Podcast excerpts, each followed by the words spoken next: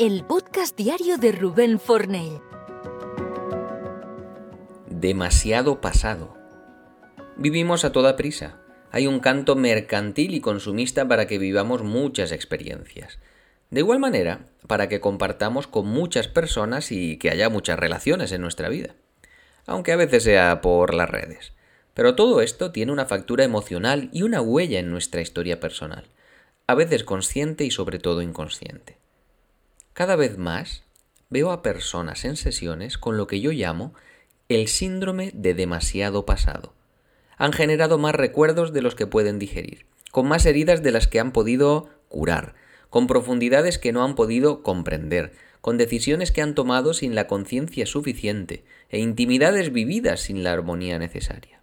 Es decir, mucho kilometraje sin un mantenimiento adecuado. Y suena feo, ¿eh? Pero es más grave que malsonante. Y no solo quiero decirte cuidado con lo que vives, lo que quiero pedirte es que aprendas a digerir lo que ya has ingerido. Y eso necesita la humildad radical de saber que no lo comprendes todo, que no todo está asumido, que no todo está ordenado en las estanterías correctas de tu interior. Sé y trabajo con las personas que cuando te dispones a ello hay tres elementos fundamentales, aunque podríamos hablar de bastantes más, que son necesarios.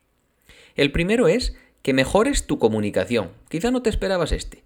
Que amplíes tu marco de referencia, tu mundo interno. Y es que tu mundo tiene el límite que representa tu lenguaje. Hay que leer, hay que tener buenas referencias, hay que aprender comunicación.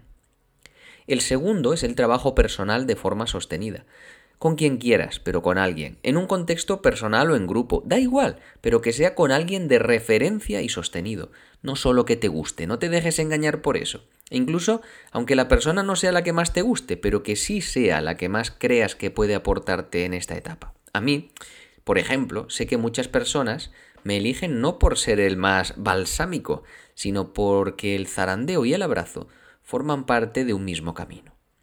Y en tercer lugar, baja a replantearte la identidad. Y esto ya, sé que son palabras mayores, pero tiene que ver con qué contexto mantienes y de cuál tomas cierta distancia, qué decisiones vitales hay que replantear y asumir una pérdida, con qué premisas estás haciendo el día a día, con qué actitud, con qué comportamiento, con qué línea de pensamiento, con qué patrones, qué camino estás llevando y de qué formas diferentes te tienes que comportar contigo.